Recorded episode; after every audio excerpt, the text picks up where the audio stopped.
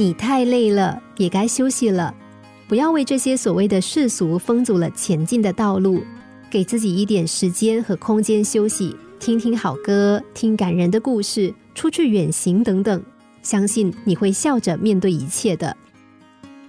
现代社会中，工作和生活的节奏不断加快，竞争也日渐激烈。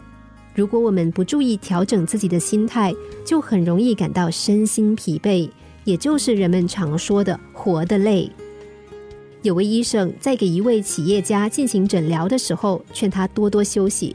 这位企业家愤怒的抗议说：“我每天都承担巨大的工作量，没有一个人可以分担一丁点的业务。”医生，你知道吗？我每天都得提一个沉重的手提包回家，里面装的是满满的文件呐。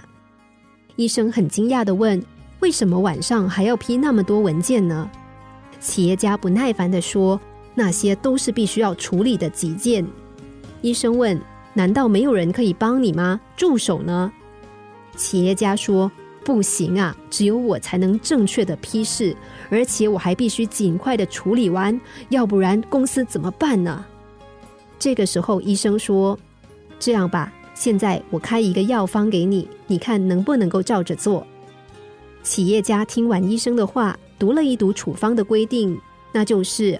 每天散步两小时，每星期空出半天的时间到墓地一次。企业家问：“为什么我要去墓地呀？”医生说：“因为我希望你四处走一走，看一看那些与世长辞的人的墓碑。你仔细思考一下，他们生前也和你一样，认为全世界的事都得扛在肩上。如今，他们全都永眠于黄土之中。”将来有一天，我们也会加入他们的行列。然而，整个地球的活动还是永恒不断的进行着，而其他的人还是跟你一样继续工作。医生这番苦口婆心的劝说，终于敲醒了企业家。他依照指示，放慢生活的步调，并且转移一部分的职责。他知道，生命的真正意义不再急躁或是焦虑。他的心已经得到平和。也可以说，他比以前活得更好，当然事业也蒸蒸日上。